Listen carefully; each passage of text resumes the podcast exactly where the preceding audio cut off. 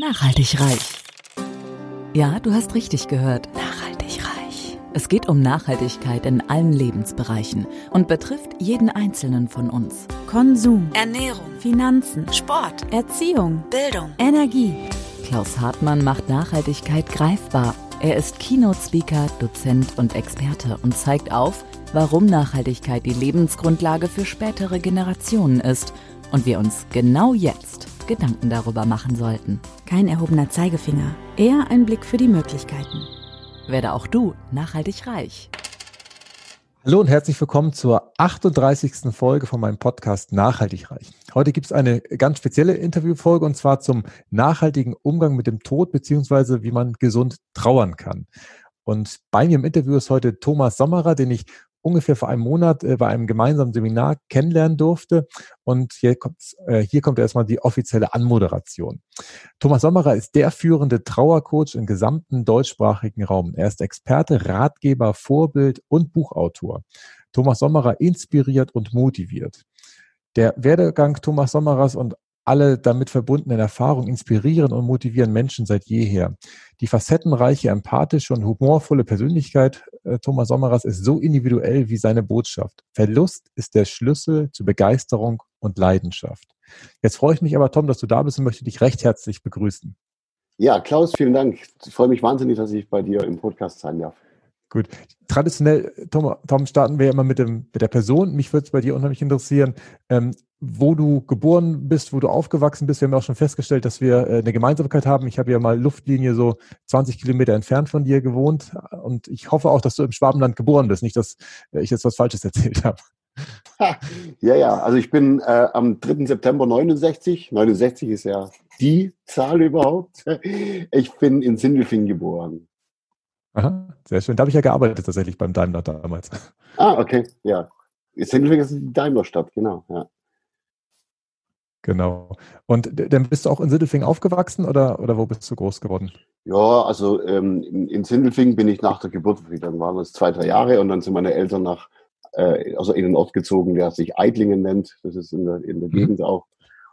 Und dort habe ich meine Kindheit verbracht letztendlich und dann bin ich durch Schule, also Hauptschule, Realschule, Realschule Wechsel etc.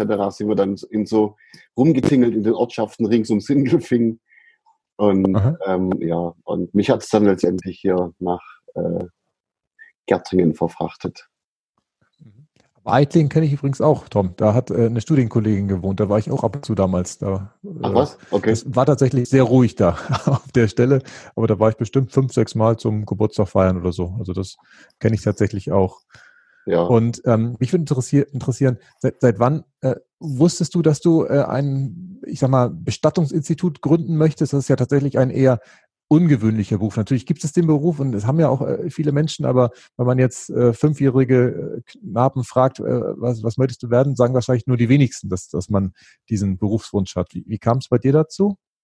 Ja, Im Grunde eine, eine ganz lange Geschichte. Ich glaube, da könnten wir fünf Podcasts drüber machen ähm, ähm, äh, wenn Menschen sich im Beruf wählen und wenn sie also anfangen zu sagen, ich will mal das und das beruflich machen, steckt ja oft auch äh, die Frage dahinter, wie man sein Geld verdienen möchte. Und das war bei mir eigentlich gar nie der Fall, sondern bei mir war tatsächlich, ähm, als ich acht Jahre alt war, hatte ich in Eitlingen, also dort, wo ich gewohnt habe, einen äh, Unfall, bei dem ich letztendlich eine Nahtoderfahrung äh, erlebt hatte. Ähm, ich hatte einen ganz, ganz, ganz schweren Fahrradunfall, in dem ich über die Hauptstraße gedonnert bin, weil ich Stress mit meiner Mutter hatte.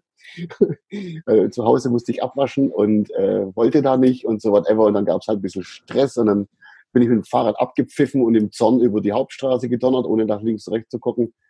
Und dann ist ein Auto, das eigentlich hätte 50 fahren sollen, mit 70 Sachen frontal links in mich, also in die komplette linke Seite reingedonnert. Und ähm, dann hat es mich wohl laut Zeugenaussagen so äh, circa drei bis vier Meter in die Luft geschleudert und dann kam ich mit dem Kopf auf die Straße aus und Ende Gelände. So war das dann ja. Also ich hatte auch tatsächlich das Gleiche, was unser lieber Michael Schumacher hat. Also Gehirnquetschung und alles Mögliche, dass die Bollen nach innen gegangen sind. War sehr, sehr, sehr schwer verletzt, war dann circa drei Wochen im Koma. Und ähm, Jo, als, das, äh, als ich dann aus dem Koma wieder wach wurde, das Erste, was ich gesagt habe, ich will zurück in den Himmel. Das ist eine ganz spannende Geschichte. Ähm, und äh, jedenfalls war es diese Nahtoderfahrung und wie es das Wort schon sagt, die Erfahrung, die ich dort gemacht habe, ähm, die ausschlaggebend war. Also zunächst mal, jeder, der eine Nahtoderfahrung hat, ähm, wird bestätigen, dass es keine Worte des menschlichen Wortschatzes gibt, um das wiederzugeben, was man dort erlebt. Ja. Es ist ähm, äh, nicht zu umschreiben. Für mich war es so, dass ich ähm, ah, wie kann ich es am besten auf den Punkt bringen? Es war so, als wenn ich dort einen Auftrag bekommen hätte. Also ist nicht wirklich so, dass da jemand stand und gesagt hat, du sollst Bestattungsunternehmer werden. Sondern es war halt einfach irgendwie ähm, es ist so, als wenn mir ein Wissen mitgegeben wurde, das ganz tief in mir verankert ist, also nicht, das jetzt nicht eine Möglichkeit freisetzt, es könnte so sein oder es könnte, sondern ein tiefes Wissen, so wie dass ich weiß, dass morgen zum Beispiel Mittwoch ist oder so. Es ist so tief verankert, ähm, und ähm, ähm, äh, mit der, also mit dem Moment, als ich aus dem Koma wieder wach wurde und mich so über die Wochen regeneriert hatte, habe ich dann tatsächlich dann schon als Kind begonnen, immer Särge zu malen und, und, und Grabsteine in 3D und also ganz eigenartige Dinge sind da passiert, also aus Sicht meiner Eltern. Für mich war das Faszination. Und ähm, am Ende war es dann eben so, dass ich tatsächlich im Krankenhaus noch, ich war drei Monate insgesamt im Krankenhaus, äh, hatte ich dann ein Bild gemalt mit einem Leichenwagen, äh, so schön Palmwedel auf der Seite drauf und habe einen, einen erwachsenen Menschen da reingemalt mit einem Anzug und so eine, so eine Schirmmütze auf und eine Kippe im Mund. Ja. Und ich habe mich, äh, ohne es zu wissen, selbst gemalt. Eine Vision aus der Zukunft. Das ist total faszinierend, ja. Und was bis heute fast mein Herz noch bricht, ist die Tatsache, dass dieses Bild bei einem Umzug verloren gegangen ist. Das war im Bilderrahmen drin und das ist irgendwie, keine Ahnung, in den falschen Karton gekommen und das ist weggeschmissen worden, ist es nie wieder aufgekreuzt. Was ich sehr, sehr, sehr schade finde, ne? weil es ist natürlich, aber die Erinnerung dran ist schon cool. Jedenfalls ist es so, dass ich, was Nahtoderfahrung angeht, werde ich ja oft auch gefragt, oh, was hast du denn erlebt? Und ich erzähle nie darüber, was ich erlebt habe, weil ich einfach der Meinung bin, dass je, vor allem nach dieser Erfahrung weiß ich auch, dass jeder Mensch äh, diesen, diesen wundervollen Übergang auf seine Weise erlebt und nicht, wie ich es dann beschreiben würde. Ja, da würde ich vielleicht Menschen mhm. Anführungsstrichen auf eine falsche Fährte senden und das will ich nicht. Da gibt es tausend andere, die das machen in ihren Büchern und Zeug. Ähm, ich habe mich darauf fokussiert, auf diesen Moment als mein Wesen, das ich letztendlich bin, den Körper hinter sich gelassen hat. Ich drücke mich da immer anders aus, wie es die Psychologie macht oder die Gesellschaft. Die sagt ja immer, was ist, wenn die Seele den Körper verlässt. Das deutet aber, wenn man der Bedeutung nachgeht, auf was ganz anderes hin, wie dass man erkennt, wir selbst sind alle ein unendliches Wesen und wir äh, äh, sind in einem Körper beheimatet. Also das ist eine ganz andere Grundlage, äh, darüber zu sprechen oder Bücher zu schreiben, als dass man davon spricht, äh, wenn die Seele den Körper verlässt, weil man immer davon ausgeht, dass die Seele dann in den Himmel geht, hunderte von Kilometern weit weg von hier, was aber ein äh, Gefühl des Verlustes noch viel schlimmer macht, anstatt besser. Das ist einfach so äh, eine Grundlage, für die, die für mich eine Basis schafft, um Menschen äh, auch äh, zu helfen. Ja, sehr schön.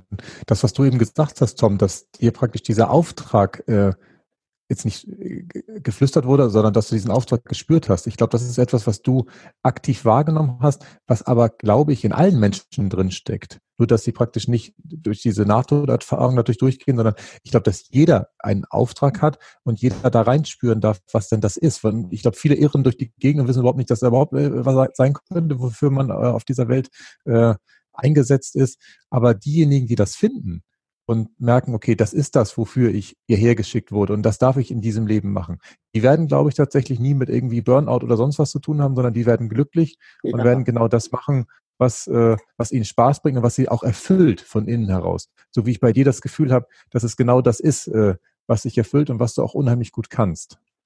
Ja, also ich bin da vollkommen deiner Meinung, dass das, was uns als wiederum das Wort als unendliches Wesen ausmacht. Wir sind auch als Wesen ein Individuum und wir haben mit Sicherheit unsere Bestimmung. Wir haben äh, definitiv äh, das, was uns ausmacht. Und es ist, glaube ich, schon die Schwierigkeit im Leben, wenn man mit diesen vielen Limitierungen, die man sich setzt im Leben, also äh, Ängste, ähm, Selbstwert ist ja eins dieser Ressourcen, die am meisten eingeschränkt sind. Und je eingeschränkter so ein Selbstwert ist, desto weniger findet man, glaube ich, den Weg zu sich selbst oder, oder, oder das, was für einen vorbestimmt ist. Und tatsächlich, ähm, wenn ich auch mit Menschen zu tun habe und ähm, als wir uns kennengelernt haben, habe ich auch viele solcher Menschen getroffen, inklusive dir, die für ihr Thema brennen. Und ähm, das ist mit meinem Thema natürlich immer witzig, ne? wenn, wenn oh, was bist denn du? Ja, ich bin Trauercoach. Oh, okay, oh, oh, ah. Also die Reaktionen sind immer so witzig, wenn die Leute mich aber kennenlernen, ne?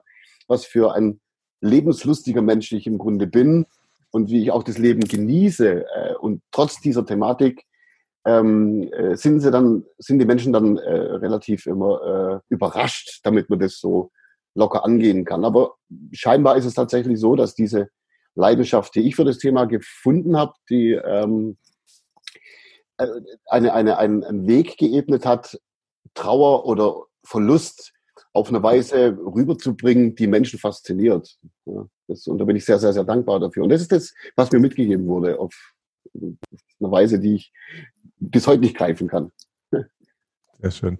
Und tatsächlich hast du ja, wenn ich das richtig äh, die Zahlen äh, zusammenbekomme, das Institut, das Bestattungsinstitut ja schon 1993 dann gegründet und dich dann aber nochmal, was sind das, also im Jahr 2010, 17 Jahre später, ähm, nochmal einen Schritt zurückgenommen und den überlegt, ähm, was du praktisch noch machen kannst, außer dem Bestattungsinstitut, um anderen Menschen ähm, zu helfen. Und dann ist daraus ja der Trauercoach entstanden. Nimm uns nochmal in die Situation mit, wie du dazu kamst, dass du das noch größer oder anders äh, betreiben möchtest. Ja, also tatsächlich war es so, dass ich ähm, durch mein gesamtes Leben ähm, bevor ich mich selbstständig gemacht habe, bin ich erstmal auf der Straße gelandet als Penner. Ja? 1990 äh, war ich Ludwigshafen, Mannheim, auf der Straße gelandet, unter der Brücke geschlafen und so, wie, das, wie man das halt kennt. Dann habe den Kreislauf daraus gefunden. Und dennoch, seit ich acht Jahre alt war, äh, war einfach dieser tiefe Drang in mir ja da, Bestattungsunternehmer zu sein. Ich hatte ganz große Visionen. Und es deckt sich auch mit diesem Erfolgsdenken. Das heißt, auch wenn du auf die Schnauze fällst, behalte dein großes Ziel vor Augen, lass dich von nichts abbringen. Und es war so tief in mir drinne, das Bestattungsinstitut äh, zu machen, dass ähm, es hat mich auch unterstützt dabei, diesen Teufelskreis zu durchbrechen, von der Straße wieder äh, Land zu gewinnen sozusagen und äh, mit der Unterstützung auch von meinem Elternhaus natürlich äh, äh, konnte ich dann zumindest mal wieder ähm, wohnbar sein und von dort aus dann wieder einen Job zu haben, Geld verdienen, meine wieder dann eine eigene Wohnung zu haben. Und in dieser Einzimmerwohnung ist es dann passiert. Da war der Drang so, so riesengroß, ein Bestattungsinstitut zu eröffnen. Und ich betone nochmal, es war kein wirtschaftlicher Hintergrund, dass ich dort mein Geld damit verdienen will in meinem Leben, was sich später auch zu spannenden Phase entwickelt hatte, die Gott sei Dank auch schon überwunden ist. Aber es war dann der 23. Januar 1993, äh, da hat, hatte ich dann 1800 D-Mark minus auf dem Konto auf mich genommen um eine Anzeige in den gelben Seiten zu veröffentlichen. Und ich habe mein Bestattungsinstitut in meiner Einzimmerwohnung gegründet und ähm, hatte auch cool. keine, ich hatte keine Kohle für Leichenwagen, also habe ich Kontakt zum Kollegen aufgenommen, äh, den ich im Krankenhaus kennengelernt habe, als ich Nachdem ich auf der Straße saß, habe ich mir zehn erfroren, die wurden amputiert. Und in dieser Phase habe ich dann einen Bestatter kennengelernt. Und den habe ich dann kontaktiert und damals, also das war 1993, heute äh, äh, glaube ich, also es ging nämlich darum, dass ich dort von ihm einen Anhänger ausgeliehen bekommen habe. Also einen Leichenanhänger gibt es tatsächlich, ganz furchtbar. Aber das war für mich damals die einzige Möglichkeit, dass ich eben selbstständig werden konnte. Und ähm, dann äh, hatte ich dann den, den, den Polo von meinem Vater, so ein braunes Teil, äh, Anhängerkupplung und da war dann der Leichenanhänger dran und äh, tatsächlich im ersten Jahr hatte ich einen einzigen Trauerfall und ich hatte auch 93 schon so ein Mobiltelefon, so ein von, also Debitel war der Anbieter und es war so eine halbe Telefonzelle, wo die Antenne größer war wie das Telefon selber, glaube ich. Und äh, da hat die Zeitung auch später mal ein Foto davon gemacht mit mir, mit diesem Handy da. Es, es, es war total irre. Im zweiten Jahr äh, war es dann spannend, hatte ich dann acht Trauerfälle. Also jeder normale Mensch hat dann gesagt, äh, lass den Scheiß bleiben, das wird nichts. Ähm, die Frage, die sich natürlich der ein oder andere jetzt vielleicht stellt, ja, wie hast du dann, wie hast du dann überlebt oder whatever? ich bin ja mein Leben lang schon Musiker. Ich stehe seit meinem fünften Lebensjahr auf der Bühne, mache Musik. Du hast mich ja auch erleben dürfen auf der Bühne. Sensationell. Ja. Und äh, ich habe mich tatsächlich mit Musik über Wasser gehalten in diesem Zeitraum. Und so war es entstanden, dass eben der Entertainer auch äh, Verstorbene abholt. Und äh, die Zeitung hat mal Trauer, äh, äh, wie hat die Zeitung mal geschrieben? Ähm, der Trauercoach swingt oder so ähnlich. Es war ganz witzig, was die Zeitung daraus gemacht hatte. Also jedenfalls im zweiten Jahr hatte ich dann acht Aufträge und dann hat es, ähm, hatte ich mich entschieden, äh, im Oktober 94 dann äh, ein, eine Filiale, also wirklich einen Laden auch aufzusuchen. Und das ist dann dieser Ort Meichingen, in dem meine, mein Hauptsitz ist, also Ortsteil von Sindelfingen. Mm, und da äh, hat mich mein Großvater noch unterstützt mit beim Tapezieren und so weiter. Und dann kam das Magische.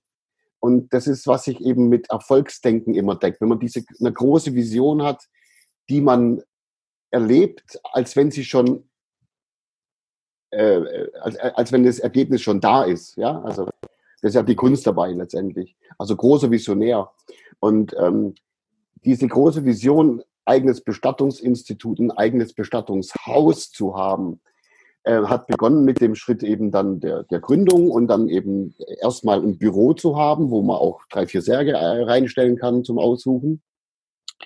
Und von 94 auf 95 Silvester auf 1. Januar. Ab diesem Zeitpunkt, also kam äh, der erste Trauerfall rein, ähm, und dann ging es los, dass ich Monat für Monat drei Trauerfälle plötzlich hatte. Und über diesen Zeitraum ähm, habe ich dann in der Leidenschaft das vorangetrieben und Presse und also es war halt, also ich war schon immer in der Presse, klar, ich bin auch eine kleine Rampensau. Ich, ich liebe es auch, wenn, wenn äh, ich von der Presse Aufmerksamkeit genieße, um einfach meine Begeisterung äh, äh in die Sichtbarkeit aufzubringen, ja, die Leidenschaft so. Und es, tatsächlich war es dann so, nach Gründung 17 Jahre später ist das erste Mal, dass ich mich auf meinen Arsch gesetzt habe und mir erstmal Gedanken darüber gemacht habe, warum habe ich eigentlich so viel Erfolg? Ja, weil äh, es wurden aus drei Trauerfällen wurden dann äh, im Monat wurden dann zehn Fälle, dann zwölf und so weiter. Und ähm, ich hatte nie ein Netzwerk, nie. Ich hatte nie, also wenn man ein Geschäft in der Bestattungsbranche Branche eröffnet, äh, ist es sinnvoll, wenn man äh, zuerst mal absteckt, wo kann ich Netzwerke aufbauen, wo gibt es Altenheime, die mit mir arbeiten wollen, also dort, wo auch Menschen sterben und so weiter. Habe ich nie gehabt, bis zum heutigen Tag nicht. Und ähm, ich werde auch in der Zukunft nie Netzwerke haben in der, in der Hinsicht. Und das war einfach 2010 so der Moment, als ich dachte, Moment mal, wie, warum, äh, wie kommt denn dieser Erfolg zustande? Ja? Ähm, und dann war es dann innerhalb von ein, zwei Wochen dann ziemlich klar, dass es die Art ist, wie ich mit den Menschen umgehe, also mit den Angehörigen umgehe, mit Trauernden umgehe und vor allem mit den Verstorbenen. Ja? Also da ich eine Nahtoderfahrung hatte, habe ich eine besondere Beziehung auch zu den verstorbenen Menschen letztendlich, mit denen ich ja auch zu tun hatte, was die Versorgung angeht, wie ich Wege gefunden habe, ähm, Angehörige tatsächlich auch zu den Verstorbenen zu führen, weil die größte Angst ist ja, einen eigenen lieben Menschen im Sarg tot zu sehen. Und äh, da habe ich Wege, Wege gefunden und entwickelt, unbewusst natürlich, ähm, und habe äh, Abschiednehmprozesse entwickelt, die aus dem Herzen heraus als Impuls kamen. Also was auch wieder eben mit, ja, aufs Herz zu hören eben zu tun hat, nach dem Bauch, aufs Bauch zu hören. Das ist das Beste, was man tun kann. Und mhm. ähm, aus dieser Geschichte wurde mir dann klar, okay, ähm, es ist die Art, wie du mit Menschen umgehst. Dann habe ich mich entschieden, 2011 Ausbildungen zu machen, also Hypnose-Ausbildung zum Beispiel. Ich habe zwar im Zuge meiner Entertainment-Seite äh, seit meinem äh, 18. Lebensjahr bereits Hypnose gemacht, auch auf der Bühne und so weiter. Ähm, aber wie es eben so ist, vor allem im Schwabenland, das dürftest du vielleicht ja noch ein bisschen am Rand wissen, die Schwaben legen immer sehr viel Wert auf ein Zertifikat, auf whatever und so. Und dann habe ich mich 2011 nach Berlin begeben und habe über Dr. Richard Bendler, also leider nicht bei ihm persönlich, aber über Menschen, die von ihm ausgebildet wurden, habe ich dann eine Hypnoseausbildung gemacht äh, und eben auch eine NLP-Ausbildung. Und mhm. das Spannendste bei dieser Erfahrung für mich war, dass es letztendlich keine Ausbildungen waren, bei denen ich büffeln musste, wie der Rest der Teilnehmer, sondern es alle Wochen und jede, jedes Element aus dieser Ausbildung, jedes Mal ist eine Lampe aufgegangen und ich dachte, Alter, jetzt kriegst du endlich mal Worte für das, was du ein Leben lang schon tust. Also ohne, dass ich es letztendlich gewusst habe, habe ich ein Leben lang schon Methoden des NLP angewandt. Und so war das Aha. natürlich für mich ein Wahnsinnserlebnis, alles daraufhin nach der Ausbildung äh, äh, sofort umzusetzen und das, äh, was ich eh schon jahrelang gemacht habe, zu verfeinern und so. Und dann kam ich zurück aus der Ausbildung, Ende 2011, und habe dann direkt mit Trauernden angefangen, sie zu hypnotisieren und mit denen zu sprechen, habe aber relativ schnell gemerkt, äh, dass Trauernde eben äh, in, im, im, im frischen Zustand der Trauer, das ist erstens mal ein fremdes Gefühl für den Moment. Äh, und Hypnose ist auch ein Begriff, der auch erstmal Angst auslöst, weil man einfach, weil es unbekannt ist und so. Und dann sind zwei Sachen aufeinander geprallt, die so nicht funktioniert haben. Und dann habe ich mich wieder mal auf meinen äh, Arsch gesetzt und gedacht, hm, wie könnte man das Baby denn jetzt nennen? Und dann ist der Begriff Trauercoach entstanden. Ähm, und bin auch wahnsinnig stolz, dass ich derjenige bin, der diesen Begriff auch geprägt hat im äh, deutschsprachigen Raum. Und ähm, heute, wenn du hinschaust, nennt sich hin zum Kunsttrauercoach, ja, also äh, Menschen, die in der Trauer arbeiten. Aber ich bin der Einzige auf dieser Welt, möchte ich sogar behaupten, der auf eine Art damit umgeht, der NLP-Formate ähm, äh, mit Trauernden anwendet und die so entwickelt hat im Umgang mit Trauernden. Da gehört auch eine Strategie dazu, wie, wie, wie, wie, also es geht ja auch um das klassische äh, Pacing und Leading. Wie hole ich einen Trauernden denn überhaupt ab, damit ich ihn dann führen kann? Äh, weil mhm. mit der klassischen Psychologie ähm, bin ich, stehe ich komplett auf Kriegsfuß, ähm, was ich in meinen Vorträgen auch immer so sage, weil die Psychologie, also nicht mit dem Psychologen, ja, da gibt's auch zwei oder drei sympathische, aber es, ähm, es geht mir darum, dass die Idee der Psychologie prinzipiell ein seelisches Problem gar nicht lösen kann, weil die Idee der Psychologie immer das Warum hinterfragt. Und mhm. wenn man weiß, warum man ein bestimmtes Leiden hat, dann kann man oder dann erlebt man für den Moment auch so eine Entspanntheit, wo man sagt, ah, jetzt weiß ich warum und äh, so. Aber du wirst im nächsten Moment auch wieder merken, verdammte Scheiße, ich habe ja das Problem immer noch. Ja? Also das Warum mhm warum kann toll sein, wenn man, wenn es um Zielsetzung geht, keine Frage, da hat ein Warum eine andere Bedeutung. Aber wenn man seelisch hinterfragt, warum man jetzt ein bestimmtes seelisches Problem nicht lösen kann und äh, warum löst das Problem nicht, äh, sondern was ein Problem löst, ist die Frage, wenn man eben herausfindet, wie tue ich es denn, vor allem in meiner Wahrnehmung, ja, wie auf welcher Ebene meiner Gedanken findet Trauer denn bei mir in, als Person statt äh, auf der subjektiven Ebene. Und das ist der Punkt, der ähm, es ausmacht, was ich entwickeln konnte. Ich habe das daraufhin dieses effektive Trauercoaching entwickelt, weltweit einzigartig. Und ich habe eine Strategie entwickelt, die nennt sich Mind Flash Program. Ähm, und äh, dieses Mind Flash Program, wie es also der Name Flash ja schon sagt, das geht relativ schnell, ähm, ist eine Strategie, die ähm, relativ schnell dafür sorgt, im Schnitt anderthalb Stunden, äh, dass ein Mensch, der aus tiefem Leiden oder in tiefem Leiden, das ist nicht zwangsläufig der Tod eines Menschen, das kann alles mögliche traumatische sein. Ich hatte auch Frauen schon äh, bei mir im Coaching, die ver vergewaltigt wurden als Kind teilweise, äh, die mit mir gearbeitet haben und nach einer gewissen Vorbereitung, neues Verständnis, neue Logik aufbauen, ähm, nach anderthalb Stunden die komplette Thematik des Leiden komplett aus dem Seelischen raus war, aus dem Kopf draußen war und all diese Menschen auch ja, bereits heute begonnen haben, ihr Leben vollkommen neu aufzubauen, frei von Leid und Schmerz. Und das ist halt da, wo die Gesellschaft ein bisschen aneckt, weil sie sagt, man muss doch durch den Schmerz durch, der ist doch wichtig. Und ich sage, nee, ist er nicht. Wer sagt denn die Scheiße? Weil ich habe einfach diese für mich herausgefunden, wenn man, wenn man äh, einen Glaubenssatz verfolgt, der da tatsächlich so weit verbreitet ist, Schmerz ist wichtig und du musst durch den Schmerz durchgehen. Alter, wie bescheuert kann man denn sein? Äh, wenn man in den Schmerz eintaucht, das ist A, ein, ein schmerzliches Gefühl, das kann nicht gesund sein. Und du kannst auch nicht durch den Schmerz durchgehen, weil du kommst da gar nicht mehr raus. Du schaffst es gar nicht durchzugehen. Bist du einmal im Schmerz drinne, legt der gesamte Fokus der Aufmerksamkeit sich da drauf das Gehirn weiß genau, oh ja, jetzt kriegt der Schmerz eine Berechtigung, jetzt entwickeln wir das mal so richtig leistungsfähig. Da kommst du nicht mehr raus und zack, steckst du im Trauerprozess fest, bist im Loch gefangen. Zack, das ist das Problem, wenn man durch den Schmerz hindurch will. Der Schmerz hat seine Berechtigung, wenn, wenn ein Verlust ganz frisch ist, weil das einfach auch ein Zeichen der Liebe ist. Ja?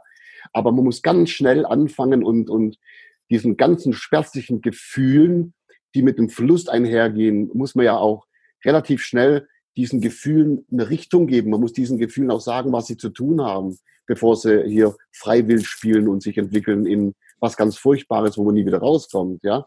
Und das ist meine Herausforderung gewesen, die ich dann am Ende auch in ein Buch verfasst habe, 2016, ähm, äh, Menschen zu erklären, wie wichtig es doch ist, damit man den Tod eines Menschen und den vor allem damit einhergehenden Verlust meistert, indem man diesen Verlust, damit man lernt, wieder Zugriff zu bekommen auf Leichtigkeit oder, oder äh, Zugriff auf ähm, äh, innere Ausgeglichenheit und einen wertvollsten inneren Frieden, weil man einfach damit bei der Erinnerung an den verstorbenen Menschen sich ganz anders fühlt, ganz anders damit umgehen kann. Und das ist einfach für die Logik überhaupt nicht begreifbar für das, was wir gelernt haben äh, im, im, Kopf.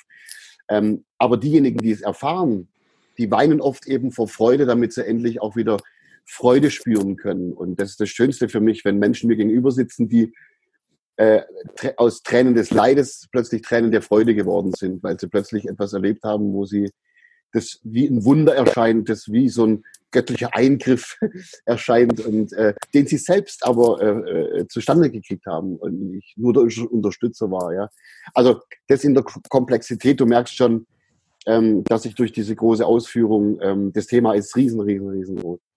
Ja, ja. Ich merke auch, Tom, dass du also ich habe, glaube ich, noch nie in meinem Podcast eine Passage gehabt, wo ich so lang nicht sagen brauchte. Ich habe hier schon parallel geguckt, ob du, du hast ja nach und nach alle Fragen, die ich mir eh aufgeschrieben habe, jetzt mit einer äh, langen Passage beantwortet. Aber man merkt auch, und das spüren die Zuschauer äh, und auch Zuhörer, glaube ich auch, dass du für dein Thema so richtig brennst, dass du da in, in allen Facetten es lebst und so richtig äh, darin aufgehst, das den Menschen näher zu bringen. Also ich finde das ganz toll. Äh, was du da machst. Äh, wo ich jetzt gedanklich einmal hängen geblieben bin, ist, im Hintergrund sieht man, der Trauercoach, das ist doch als eingetragenes Markenzeichen, aber du bist da dann, freust dich über die anderen Menschen, die dann deinen Begriff auch nutzen, oder?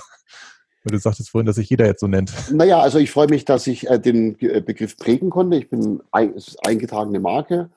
Ähm, ich, also, wie soll ich sagen, ich freue mich, ich freue mich ähm, für Menschen, die ähm, auf mich stoßen und meine Ausbildungen besuchen. Ja, das okay. kann schon sein. Also es gab tatsächlich auch meine Anwälte haben schon zu tun gehabt, weil es tatsächlich Menschen gab, die plötzlich sich auch Trauercoach nannten mit derselben Schreibweise. Das ist ja, ich habe ja dieses bekloppte, das C in der Mitte ist ja immer groß.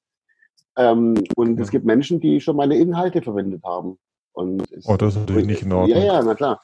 Deswegen, ähm, also ich habe ja dadurch, dass es weltweit einzigartig ist, ähm, war es natürlich auch wichtig in den letzten Jahren, Konzepte zu erstellen. Da ist dann die Trauercoach Akademie entstanden, die jetzt ab 1.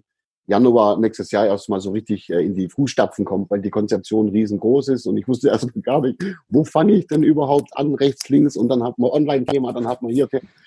Ich habe gar nicht gewusst, also total irre und da ich ja in der Trauer tätig bin und mein Bestattungsinstitut ja auch noch habe, ähm, ich wusste gar nicht von meiner Zeit, wohin und das Konzept auch umzusetzen. Mittlerweile äh, war mir klar, okay, ich muss einiges outsourcen, was ich gemacht habe.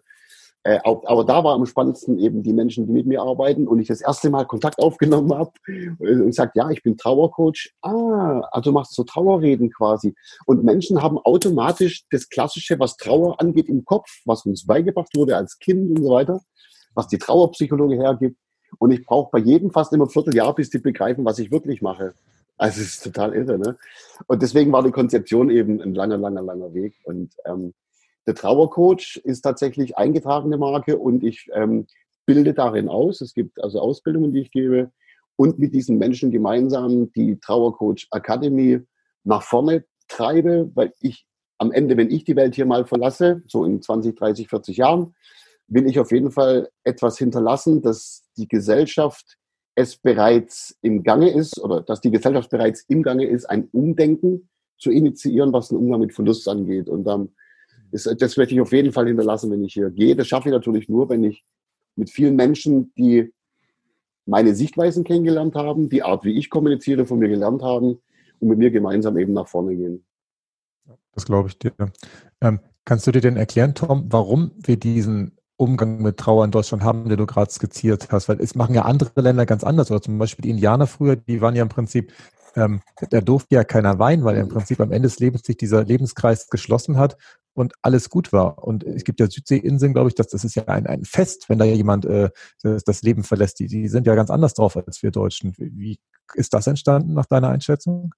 Naja, ähm, also prinzipiell hast du es toll formuliert, weil du gesagt hattest, die dürfen nicht weinen. Es ist, die stellen sich nicht mal die Frage, ob sie weinen dürfen. Die verzwängen sich das auch nicht, sondern sie kriegen vom Tag der Geburt, das muss man überlegen, jeder Mensch auf dieser Welt kommt ja als vollkommen neutrales Individuum auf die Welt. Wir haben kein Bewusstsein in der Hinsicht.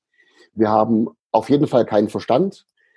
Wir haben noch keine, keine, keine, äh, kein, kein Wertesystem in unserer Birne. Ähm, das entsteht ja in erster Linie erst so ab dem achten Lebensjahr, dass um das Gehirn rum sich dieser Verstand vernetzt, der menschlich geprägt ist. Das heißt, dass jeder Mensch auf dieser Welt vom Tag der Geburt an ähm, äh, äh, alles ums, also, ja, alles äh, von seinem Umfeld erstmal lernt. Und wir als Kind hinterfragen ja nicht, als Baby schon gar nicht, ob das richtig ist oder falsch ist, sondern wir nehmen es als wahr entgegen und hinterfragen es ja nicht. Das heißt, vom Tag der Geburt lernen wir von den äh, wichtigsten Menschen im Umfeld, den Eltern, der Familie, den Nachbarn, der Kultur des Ortes, in dem wir groß werden, dem Kindergarten, der Schule, der Kirche.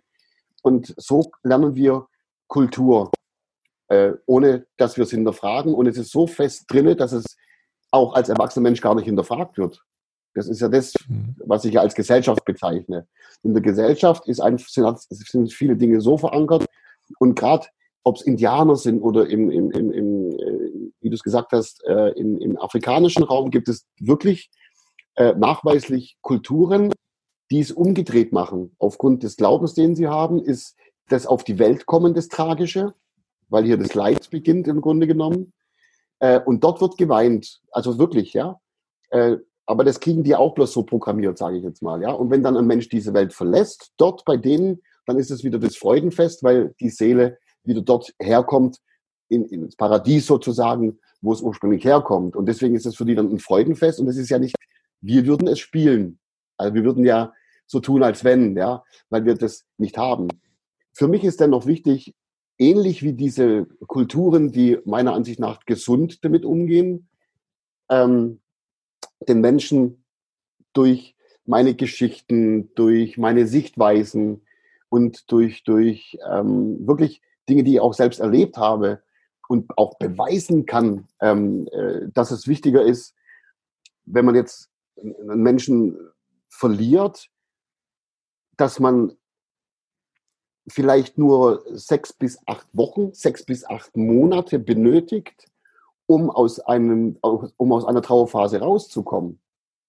Und oft hindert uns aber eher also der Druck der Gesellschaft ist manchmal schlimmer als die Trauer selber, weil es ist ja oft so, dass man sich nicht traut. Man kriegt vielleicht verschiedene Impulse und denkt, ha, ich würde es jetzt gern so oder so machen, aber dann kommt wieder die Frau Meier von nebenan und die guckt mich schon so komisch an, wenn ich jetzt hier äh, mit einem be neuen Bekannten nach Hause komme und whatever. Also es sind wirklich so verstrickte Dinge, die äh, müssen wir unbedingt auflösen. Und ähm, eins der wichtigsten Learnings, die ich Menschen mitgeben kann, ist auf jeden Fall, dass der Tod an für sich gar nicht das Schlimme ist, dass der Tod gar nicht das ist, wovon wir eigentlich die Angst haben, wenn jemand stirbt. Der Tod ist ja das, was im Grunde genommen auch stattfindet, bevor es uns äh, bewusst wird, dass jemand gestorben ist. Also der Tod ist meiner Ansicht nach erstmal ein sachlicher Vorgang, weil das Wort Tod beschreibt ja auch ähm, das unwiderrufliche Ende einer Sache. Das ist einfach die Bedeutung des Wortes Tod. Und ohne dass wir es wissen, nutzen wir oft den Tod auch bewusst und mit Freude, äh, indem wir, wenn wir uns entwickeln, wenn wir, wenn wir äh, einen neuen Job annehmen, wenn wir, wenn wir etwas Neues entdecken im Leben und sagen, oh, jetzt will ich das da machen, jedes Mal dann ähm, benutzen wir den Tod, ohne es zu wissen, weil wir Verhaltensweisen sterben lassen, weil wir also wirklich gewohnte Muster sterben lassen, um etwas mhm. anderes zu erreichen. Ja? Das ist das Paradoxe dran. Aber der, der Tod selber hat im Grunde keine Wertung. Ähm, wenn wir den Tod eines Menschen erleben, in Bruchteilen von Sekunden, nachdem das im Bewussten angekommen ist, beginnt die Verlusterfahrung. Und das ist das, wovon wir eigentlich Angst haben. Alles, was mit der Verlusterfahrung zu tun hat, weil wir in der Verlusterfahrung all diese Gefühle erleben. Schock, Hilflosigkeit, Machtlosigkeit, Ohnmacht, Leere, Zerrissenheit. Das sind all diese Gefühle, die binnen von Bruchteilen einer Sekunde bam, bam, bam, bam, bam, aufeinandertreffen, wenn wir vom Tod eines Menschen erfahren. Ja? Und das ist das, wovor wir wirklich Angst haben. Umso wichtiger ist es, damit wir erkennen, dass diese Gefühle, die da entstehen, für den Moment ihre Berechtigung haben. Logischerweise, weil es hat ja mit Liebe zu tun. Wir verlieren jemand. Aber wir müssen relativ schnell lernen, diesen Gefühlen, wie ich es am Anfang erwähnt habe, eine Richtung zu geben, dass wir am Endeffekt am Schluss es schaffen, den Verlust wirklich zu meistern und dass wir es lernen, das Leben wieder zu genießen, wieder Spaß zu haben, wieder Freude zu haben, weil im Grunde genommen ist es ja definitiv das, was unsere lieben Verstorbenen uns zurufen würden. Würden sagen, hey, leb dein Leben weiter, mach weiter, hab Spaß, äh, nimm keine Rücksicht auf mich, mir geht's doch gut da, wo ich bin. Also ist ja im Grunde die Frage dahinter, wer ist denn jetzt nicht bereit, diesen Wunsch zu erfüllen? Ja klar, das ist der Trauernde selber, grenzt ein hm. bisschen an Egoismus und das muss man einfach irgendwo erkennen. Äh, und gefühlvoll kann man damit umgehen, aber das ist der Schlüssel letztendlich, der, wenn man das begriffen hat, in, die, in einer neuen Logik, in einem neuen Verständnis, dann kann man sich auf den Weg machen und kann in sich selbst Veränderungen schaffen, die, wow, wahre Wunder bewirken. Ja.